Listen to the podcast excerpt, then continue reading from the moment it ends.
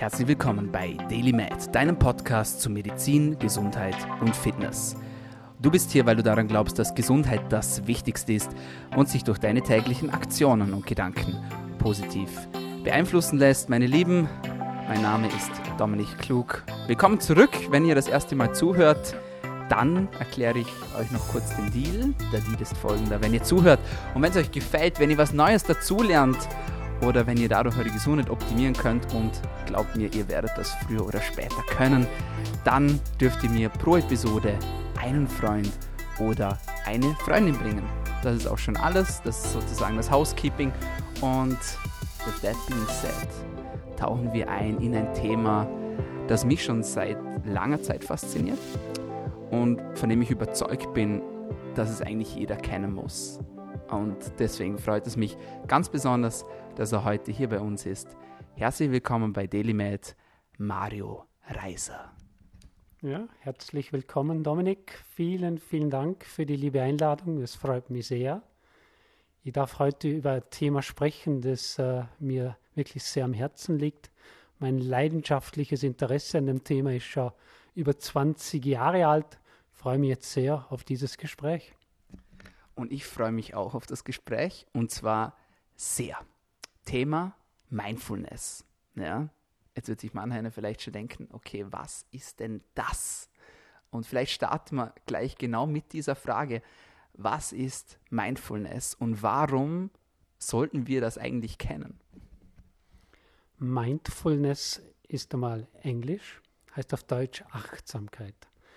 Mindfulness, ich selbst verwende immer den englischen Begriff, weil einfach ein großer Teil der Literatur eben auf Englisch äh, zur Verfügung steht. Mhm. Mindfulness meint dieses ganz bewusste Fokussieren auf den gegenwärtigen Moment. Das kann man natürlich üben in einer Meditation, wie man das vielleicht kennt, wenn man irgendwelche Dokumentationen von asiatischen Ländern schon gesehen hat.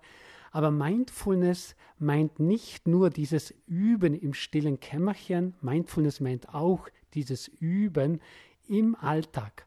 Ich persönlich habe natürlich den Schwerpunkt Mindfulness und Sport. Bei mir geht es natürlich darum, dass die Sportler am Trainingsplatz oder während des Wettkampfes eben auch üben und praktizieren. Mhm, absolut. Auch wenn man nicht Sportler ist, sage ich jetzt mal, ist das eigentlich ein unglaublich wichtiges Thema. Sag uns warum. Ja? Wie kann man davon profitieren? Ja, weil schlussendlich wollen wir das ja. Jeder, der hier zuhört, ja, und jede, die möchte ihre Gesundheit optimieren, ja. Die möchte die Gesundheit erhalten. Und ich bin der Meinung, das geht eigentlich fast nicht ohne Mindfulness, ja. Auch wenn man es ganz unbewusst, das ist vielleicht sogar ein Widerspruch, ja, dass man unbewusst bewusst ist, ja. Aber ich glaube, das passiert sogar. Wie siehst du das? Ja, Mindfulness, das gehört meiner Ansicht nach voll auf den Tisch rauf als Thema. Uh, vor vier Jahren hat der John Kabat-Zinn zum ersten Mal auf dem Weltwirtschaftsforum vor den großen World Leaders gesprochen und das Thema da präsentiert. Also wenn das ein Thema ist für die Großen und Mächtigen der Welt, dann soll es auch ein Thema sein für die kleinen, ich sage mal die Kleinen und eben für unser eins. So, was passiert? Wenn man Mindfulness übt, dann passiert etwas.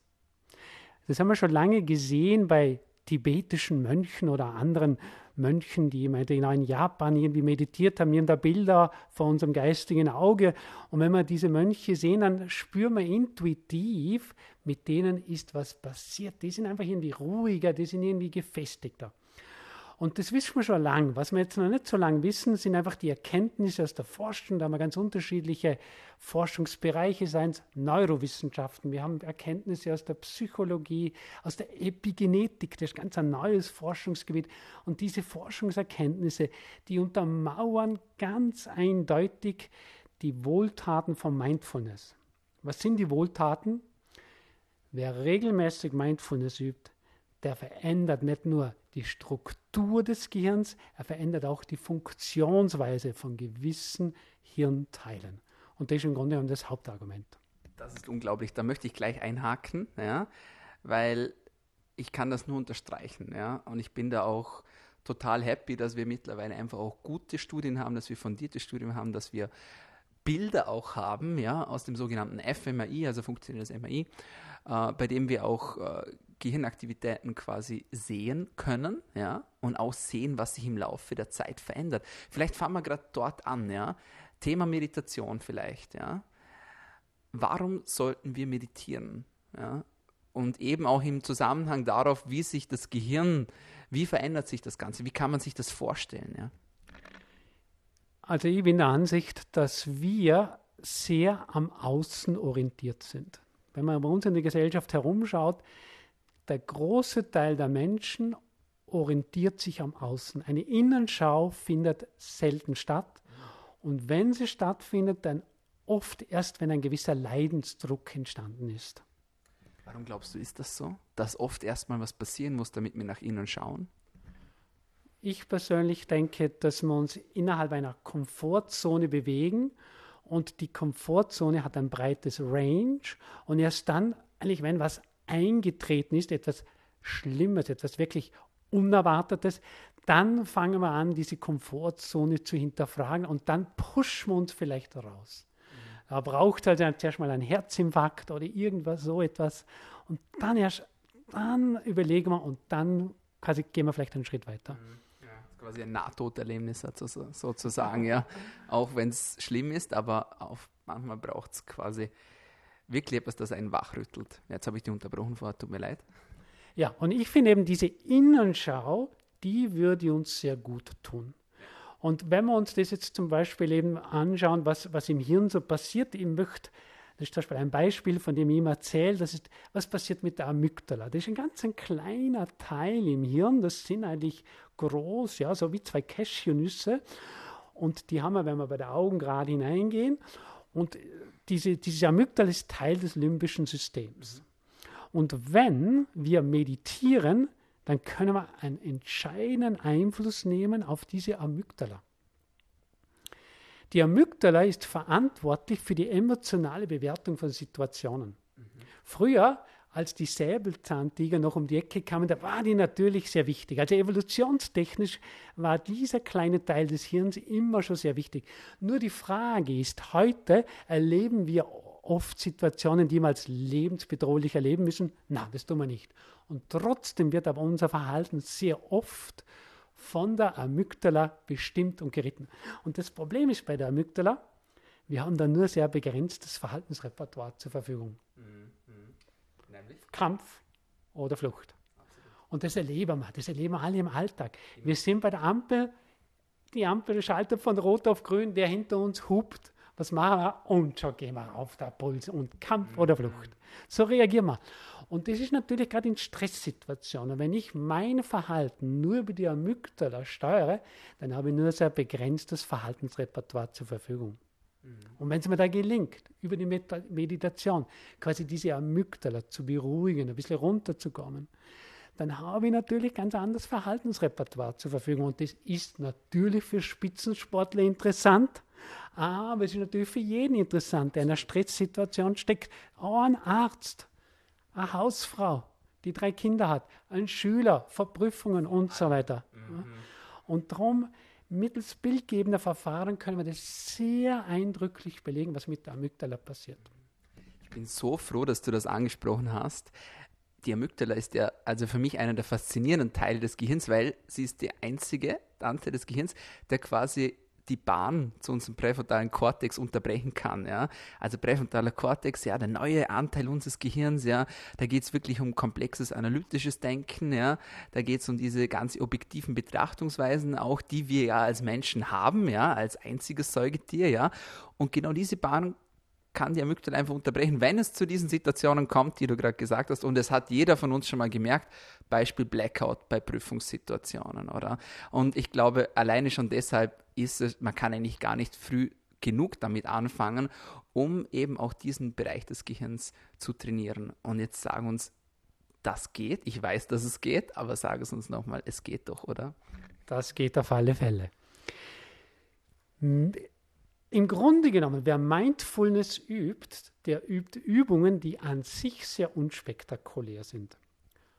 Man meint einmal, da zu sitzen, müsste jetzt nicht unbedingt wahnsinnig schwierig sein. Es ist dann schlussendlich dann doch nicht so einfach, aber die Übungen selbst sind sehr unspektakulär. Es gibt im Grunde genommen nur einen Haken, wenn man Mindfulness übt. Und der Haken ist der, ich muss es regelmäßig machen. Nur einmal oder zweimal in der Woche, das bringt natürlich vielleicht auch was, aber vielleicht noch nicht den gewünschten Erfolg. Mhm. Wer Mindfulness übt, das sollte sich im Grunde genommen wie selbst verpflichten, sich selbst ein Timeout schenken, jeden Tag. Und wenn es nur fünf Minuten sind, dann sind es fünf Minuten. Wenn es zehn Minuten sind, umso besser. Und zum Beispiel Nico Rosberg, der 2016 Formel 1 Weltmeister wurde, der hat sich zum Beispiel zweimal 20 Minuten Zeit für sein Mindfulness-Training jeden Tag genommen.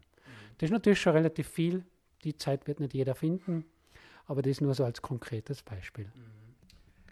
Tauchen wir da rein in die Meditation wie kann man meditieren? Ja, ich glaube, für viele ist das auch noch so ein Thema. Die stellen sich dann vor, irgendwie, keine Ahnung, die müssen da jetzt irgendwie im Schneider sitzen, spezielle Kleidung tragen und äh, ohne Raster geht irgendwie nichts oder keine Ahnung, ich weiß nicht. Also das ist für viele einfach noch, das ist ganz weit weg. Ja. Was ist Meditation? Wie macht man Meditation? Welche Möglichkeiten gibt es da? Also mal gleich eines vorweg. Diese, diese äußere Haltung, das ist das eine. Ob ich jetzt im Lotus-Sitz da sitzen kann, das beeindruckt dann immer die Leute, weil selbst erfahrene Meditationslehrer können nicht im Lotus-Sitz da sitzen. Aber diese äußere Form, die ist nicht wichtig. Entscheidend ist diese innere Form, diese innere Haltung. Das ist entscheidend. Meditation kann jeder üben. Ich kann natürlich das auf unterschiedliche Arten und Weisen üben. Es gibt diese informelle Praxis, und es gibt auch formelle Praxis. Äh, formelle Praxis, das ist wirklich, wenn ich mich zurückziehe, daheim im stillen Kämmerchen, vielleicht sind ja Kerze an, vielleicht habe ich eine Klangschale dabei, ist aber nicht notwendig. Es gibt aber auch eine informelle Praxis, wo ich solche Übungen in den Alltag integriere. Und wenn es nur, ich sage jetzt zum Beispiel beim Zähneputzen ist, mhm. beim Abwasch in der Küche, wenn ich die Dinge einfach bewusst mache. Ich bin mit dem Fokus jetzt wirklich voll im Jetzt. Das heißt, beim Zähneputzen nicht nebenbei noch im Instagram unterwegs bin oder, keine Ahnung, noch gleichzeitig die Haare, sondern wirklich beim Zähneputzen bin. Was ist hier jetzt gerade in diesem Moment? Was sind da für Gedanken, Emotionen, Körperempfindungen? The power of now sozusagen. Gibt es auch ein sehr gutes Buch dazu, weiß nicht, ob du das kennst, von Eckhart Tolle, müsste das sein, ja, also kann ich nur empfehlen. Und wenn wir jetzt auf dieses, also ich zum Beispiel, ich, ich meditiere seit zwei Jahren, ja. ja. Ich mache das angeleitet, ja, weil ich einfach auch dazu tendiere, ähm, ja, abzuschweifen, ja. Ich brauche immer jemanden, der mich so ein bisschen auch zurückholt, sozusagen, ja. Was ja auch wiederum Mindfulness ist. Ist ja voll okay, wenn man mal, das werden viele sagen, ja, ich habe das versucht zu meditieren, ich trifft ab nach zwei Minuten, dann bin ich weg, ich kann das nicht, ja. ja. Aber allein schon dieses Prozedere auch dann wieder zurückzukommen, ja, genau. ist ja auch wieder Mindfulness. Absolut. Oder? Würdest du das empfehlen, diese angeleitete Version zu machen? Oder was ist für dich so dein, was ist dein Favorite, wenn wir jetzt von der Meditation sprechen? Uh, es gibt ganz unterschiedliche Formen von Meditationen, unterschiedliche Formen von Mindfulness-Training.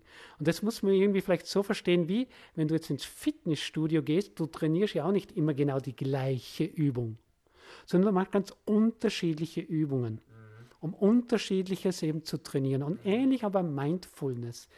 Es gibt unterschiedliche Übungen, die dann unterschiedliches bewirken. Und von dem her, ob angeleitet oder nicht angeleitet, ich mache beides, je nachdem, was ich gerade tun möchte. Ein Bodyscan zum Beispiel, das ist eine Übung, die mache ich im Liegen, natürlich in der Regel angeleitet. Mhm. Es gibt natürlich Meditationen, wo ich es persönlich am liebsten habe, wenn es ganz ruhig ist. Mhm so wie jetzt gerade, wirklich ganz ruhig ist. Äh, die, die, die, die Quintessenz ist eigentlich immer die, dass ich mich bewusst in den gegenwärtigen Moment hineinbringe. Dass ich abgleite, ist ganz normal. Wir haben im Tag etwa 60.000 Gedanken plus minus.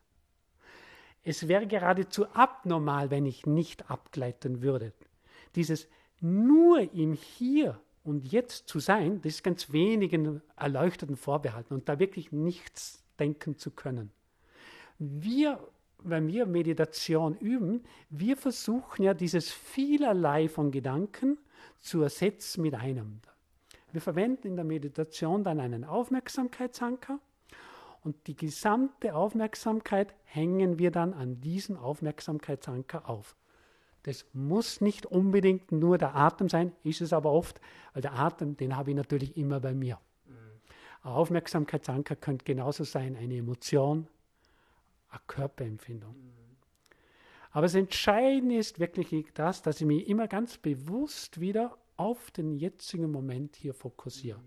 Dieses Abgleiten, ganz normal. Immer wieder mit einer freundlichen Haltung, nicht vorwurfsvoll, jetzt habe ich es schon wieder nicht geschafft. Immer wieder zurückkommen mit der freundlichen Haltung zum Jetzt, zum Moment, jetzt, was ist jetzt gerade? Das ist die Quintessenz, das ist Mindfulness. Sehr cool. Von allen Anbietern, die es da draußen gibt, würdest du da aussagen, es ist eigentlich egal, wo man das Ganze übt und praktiziert? Also ich also ich mache das einfach online, ja. Ich gehe auf YouTube, ich gebe ein Guided Meditation, ja, und dann kommen eh schon hunderte, tausende von Ergebnissen. Jetzt gibt es aber auch Apps und Programme und, und, und. Manche kosten da sogar was. Braucht es das unbedingt oder was würdest du empfehlen? Ich, ich würde es so beantworten, ich würde würd mich umschauen und ich spüre dann intuitiv, was mir gut tut. Mhm. Und das würde ich machen. Mhm. Es gibt äh, mittlerweile sehr bekannte Apps, Calm ist zum Beispiel eine, die ich persönlich auch sehr gut finde von der Aufmachung her. Aber äh, Headspace wäre zum Beispiel eine andere. Seven Mind, äh, eine deutschsprachige App. Äh, da gibt es ein reichhaltiges Angebot. Kostet in der Regel was, da sind wir dann gleich bei 40 bis 60 Euro im Jahr. Mhm. Aber wenn es mir was bringt, wenn es mir gut tut, mhm. wenn ich mich wohlfühle dabei, was sind dann 40 bis 60 Euro Investition im Jahr? Absolut verkraftbar. Und es soll ja dann auch einen Benefit haben und da möchte ich jetzt gerade nochmal mit dir drüber reden. Ja, wir haben schon angesprochen, eben diese Amygdala, ja, dass wir da trainieren können, ja, dass wir diesen Flight, Fight-or-Flight-Response eben einfach auch ein bisschen unterbrechen und unterdrücken können. Ja. Was sind denn sonst noch so Benefits, die wir von der Meditation erhalten können? Auch messbare Benefits. Ja? ja. Erzähl uns da noch mehr drüber, bitte. Also dann bleibe ich noch kurz beim Hirn. Stichwort graue Substanz. Was ist die graue Substanz? Die graue Substanz haben wir natürlich unter anderem auch im Rückenmark und natürlich im Hirn. Wer regelmäßig meditiert, erhöht die graue Substanz. Genau, wir haben die Verdichtung der grauen Substanz. Das kann man mittels bildgebender Verfahren auch sehr gut dokumentieren, zum Beispiel im Hippocampus. Der Hippocampus ist auch ein Teil des Hirns, der da hinten sitzt und eigentlich verantwortlich ist gerade für Gedächtnisleistungen. Und gerade wenn wir das wissen, Wer regelmäßig meditiert, erhöht die graue Substanz im Hippocampus, erhöht die Gedächtnisleistungen, dann müsste man doch wohl meinen, ja, das gehört hinein in die Schulen. Meditation, Mindfulness gehört als Pflichtfach hinein in die Schulen. Wir wissen auch, es gibt eine starke Korrelation zwischen Meditation, graue Substanz und Intelligenzquotienten. Gut dokumentiert durch Studien auch ein Riesenthema für Thema Alzheimer. Ja, ja. Hippocampus, ja, also gerade was Gedächtnis betrifft, ja. Und man weiß ja auch zum Beispiel, dass bei Patienten, ja, also Alzheimer ist so ein bisschen mein Genre, sage ich jetzt mal, ja, weil ich da von, äh, von familiärer Seite ein bisschen ähm, betroffen bin, sage ich jetzt mal, und so quasi mein Hobby geworden, da auch äh, zu forschen, was man alles machen kann, ja, damit es mich jetzt da nicht trifft, ja.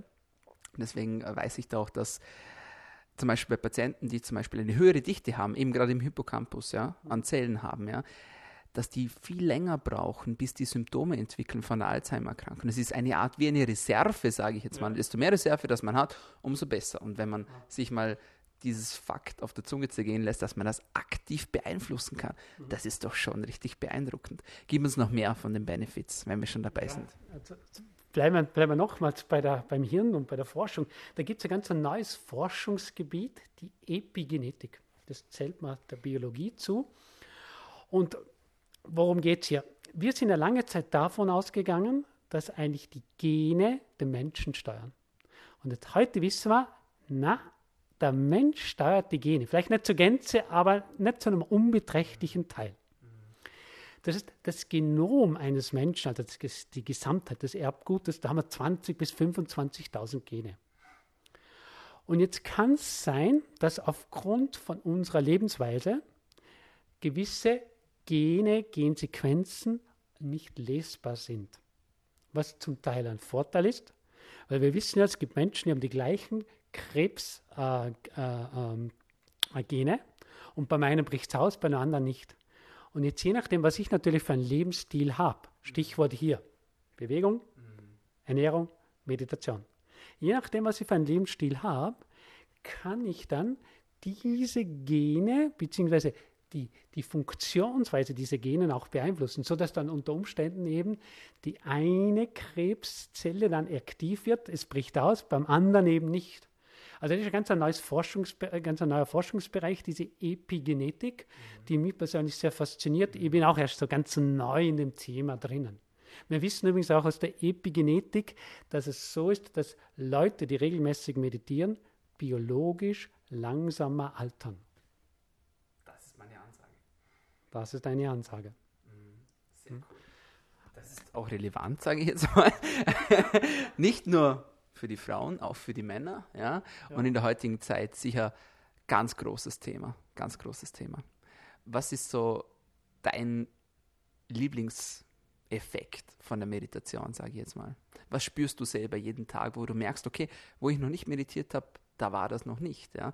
Bei mir ist es zum Beispiel so, ähm, das ist total interessant, aber desto mehr, dass man sich mit dem Körper beschäftigt, ja, wir sind ja auch prä prädestiniert als Mediziner ein bisschen dafür, aber auch dann, desto mehr, dass man sich mit Ernährung beschäftigt und Sport, desto mehr lernt man auch seinen Körper kennen. Ja. Und ich bin auch der Meinung, ja, wenn wir Stress haben, ja, dann spüren wir das natürlich. Ja. Bei mir geht es sogar schon so weit, dass ich schon sagen kann, wie viel Stress das ich habe. Ja? Mhm. Und ich spüre zum Beispiel aktiv, wenn ich zum Beispiel Workouts mache, wie mein Stresspegel runtergeht. Ja? Mhm. Bei der Meditation auch. Ja? Also nur so als, als kleiner Input so von mir. Was ist dein Lieblingsvorteil der Meditation? Also durch, durch ganz unterschiedliche äh, Forschungsbereiche sehr gut dokumentierte Wirkmechanismen sind die folgenden. Aufmerksamkeitsregulation und Emotionsregulation. Und Emotionsregulation ist persönlich jetzt für mich das wahrscheinlich Interessanteste. Ich kann länger bei mir bleiben. Es braucht wirklich sehr viel, bis ich einmal laut werde. Und das ist natürlich als Lehrperson, wo ich ständig in so einer Stresssituation drinnen bin. Ich unterrichte Teenager, wo man ständig irgendwo in diesen Energien, die sich da so hin und her schieben, da muss man rauskommen. Und ich bleibe sehr, sehr, sehr, sehr lange ruhig. Es muss viel passieren. Und das würde ich auf alle Fälle der Meditation zuschreiben. Unglaublich. Erzähl uns von deiner Reise nach Asien. Du bist ja regelmäßig in Asien, ja? Wie bist du da das erste Mal hingekommen? Hat auch mit dem Thema Mindfulness zu tun.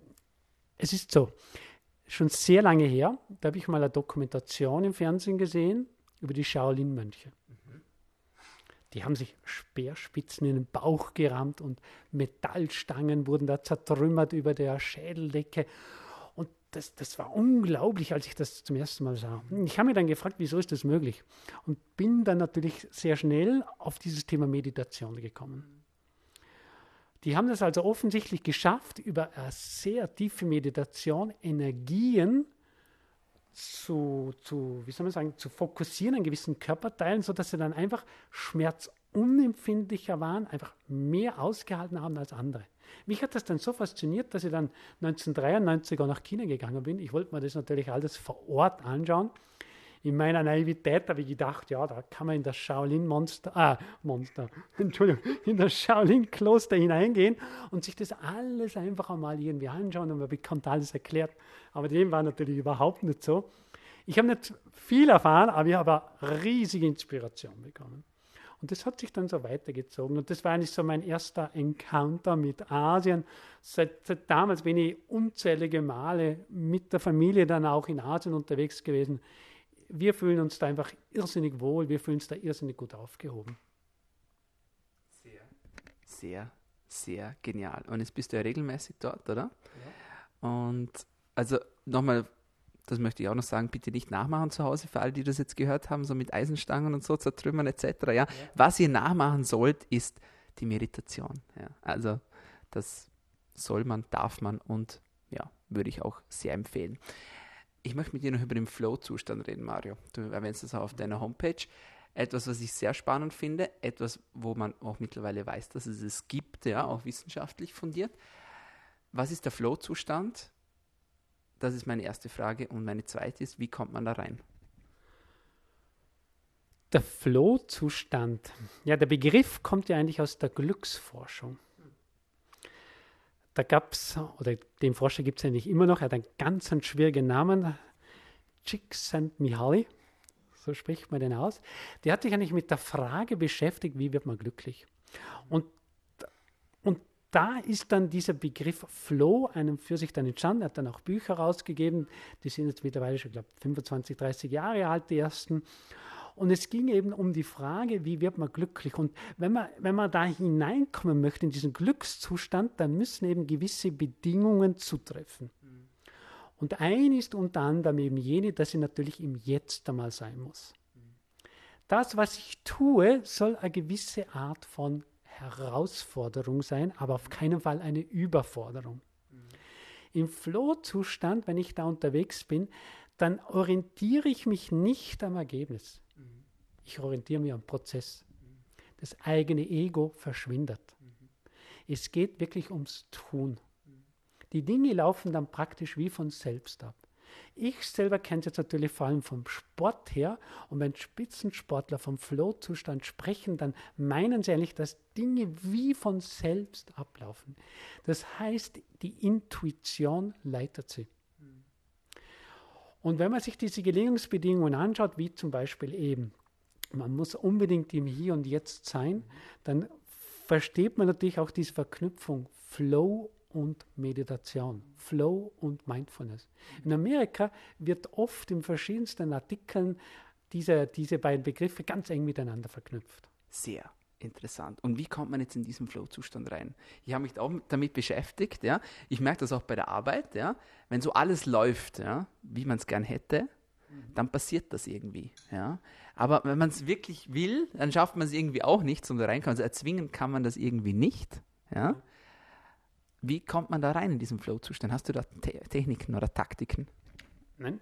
Also der Flow-Zustand als solches, den kann ich nicht willentlich herbeirufen. Das geht nicht. Was ich aber kann, ist die Gelingensbedingungen die kann ich versuchen entsprechend zu gestalten. Und wenn ich Mindfulness übe, dann trainiere in einem entscheidenden Ausmaß, dass diese Gelingungsbedingungen passieren. Das ist aber übrigens auch wieder sehr gut dokumentiert durch, durch, durch der äh, Studienlage. Aber ich kann es auf keinen Fall willentlich herbeisteuern. Es passiert dann hoffentlich. Bin ich jetzt Sportler oder Arzt, Lehrer, Hausfrau, dann passiert mir das vielleicht einfach irgendwie. Und wenn ich jetzt natürlich gerade Mindfulness regelmäßig übe, dann kann ich natürlich die Häufigkeit, dass dieser Zustand dann eben dann doch eintritt, entscheidend beeinflussen. Aber schlussendlich willentlich herbeiführen nicht möglich muss man selbst mal erlebt haben, damit man dann auch wirklich weiß. Und ist vielleicht auch bei ihm ein bisschen anders, wie man da in diesen Zustand kommt, um dann auch, ja, seine maximale Leistung auch abzurufen, würde ich sagen, ja. Oder wie würdest du das sehen?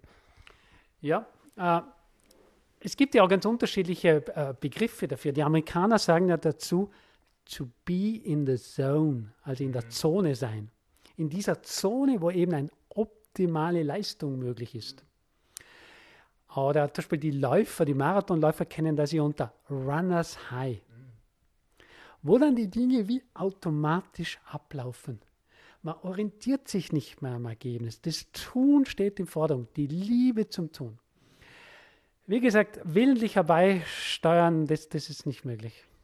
Aber die Gelingensbedingungen, die kann ich eben unter anderem über Mindfulness, über Meditation beeinflussen. Und das ist auch schon ein richtig guter Ansatz, meiner Meinung nach. Mario, ich könnte noch stundenlang mit dir weiterreden, aber ich weiß, die Aufmerksamkeitsschwelle ist leider ein bisschen erniedrigt, gerade was die Podcasts angeht. Deswegen kommen wir langsam zum Schluss. Wo kann man dich denn online finden, wenn man jetzt mehr von dir und der Meditation haben möchte? Ja, also ich selber, ich wohne in Lautrach, unweit des Bodensees. Mein Range ist hier da in Westösterreich, aber auch in Süddeutschland, Ostschweiz, da bin ich unterwegs. Ich arbeite primär mit Sportlern zusammen, mit Spitzensportlern. Wenn aber jemand ein besonderes Interesse hat und jetzt eben nicht aus dem Sportbereich kommt, dann äh, arbeite ich auch mit den Leuten immer wieder zusammen, das kommt vor. Finden tut man mich natürlich äh, äh im, im Netz oder habe ich eine, eine Webseite www.marioreiser.com. Bin aber natürlich auch auf Instagram, Facebook und LinkedIn unterwegs. Da muss man nur suchen, Mario Reiser, Mindfulness, dann findet man mich. Sehr cool. Meine letzte Frage an dich. Welche tägliche Medizin würdest du denn empfehlen, damit wir alle besser, gesünder und länger leben können? Tägliche Medizin? Dankbarkeit. Dankbarkeit. Warum? Ja, da, da, haben wir einen Österreicher, den wir in Österreich gar nicht so kennen, den David Steindl-Rast.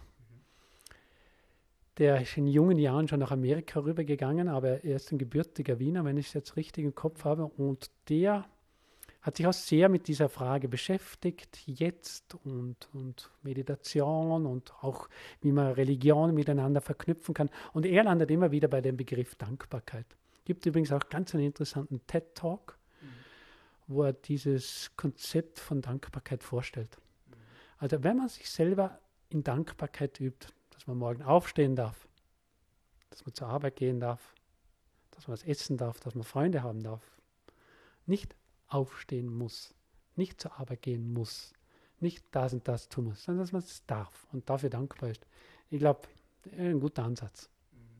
Absolut. Und was ich da noch ergänzen darf, ist auch, weil ich großer Fan auch von dieser Technik bin, des Dankbarseins, es geht man verdrängt alle schlechten Gefühle. Man kann nicht gleichzeitig dankbar sein äh, und wütend sein oder dankbar und ängstlich sein. Funktioniert nicht. Ja? Siehst du das auch so? Ja, ich würde jetzt nicht sagen verdrängen, sondern es ist ja die Frage des Fokus. Das ist ja ganz wichtig. Oder schaue ich nach links, dann sehe ich das da drüben. Schaue ich nach rechts, ja, dann sehe ich das. Und über den Fokus beeinflusst ja die Wahrnehmung und aus der Wahrnehmung heraus resultieren ja die Gedanken und Emotionen. So, und jetzt liegt es an mir. Weil ich darf ja den Fokus lenken. Mhm.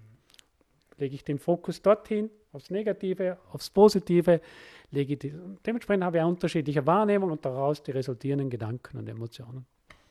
So sehe ich das. I love that. Mario, vielen lieben Dank für deine Zeit. Danke, dass du hier warst. Vielleicht gibt es ja sogar mal eine Fortsetzung. Also ich glaube, wir könnten über ganz viele andere Dinge auch reden zum Thema Mindfulness. Mich hat es auf jeden Fall sehr gefreut, dass wir mal den ersten Teil jetzt quasi im Kasten haben und da werden ganz viele Menschen davon profitieren. Vielen Dank an deiner Stelle. Mach's gut, viel Erfolg weiterhin. Dankeschön, Dominik. Hat mich sehr gefreut, dass ich diese Plattform da nutzen darf. Ich hoffe, ich konnte ein bisschen was weitergeben. Mein leidenschaftliches Interesse für dieses Thema Mindfulness, dass das ein bisschen rübergekommen ist. Und wer irgendwelche Fragen hat, man darf sich ganz ungeniert da an mich wenden. Auf meine Webseite gehen, da gibt es eine E-Mail-Adresse ich beantworte alles ausführlichst. Vielen, vielen Dank. Ja, meine Lieben, das war's von uns heute bei Daily Med, deinem Podcast zur Medizin, Gesundheit und Fitness. Dieses Thema Mindfulness liegt mir sehr am Herzen und für alle, die schon meditieren, denen gratuliere ich. Ihr seid bereits einen Schritt voraus. Ich verspreche es euch. Und für alle anderen, probiert es einfach mal aus. Ihr werdet überrascht sein, wie sich euer Leben zum Positiven ändern wird. Und darum geht es in diesem Podcast. Und in diesem Sinne sage ich vielen Dank fürs Zuhören. Nicht vergessen, der Deal und, wenn es euch ganz gut gefallen hat, abonnieren auf Soundcloud, iTunes, Spotify, Anchor oder Stitcher und auch auf YouTube. Passt gut auf euch auf. Bleibt gesund.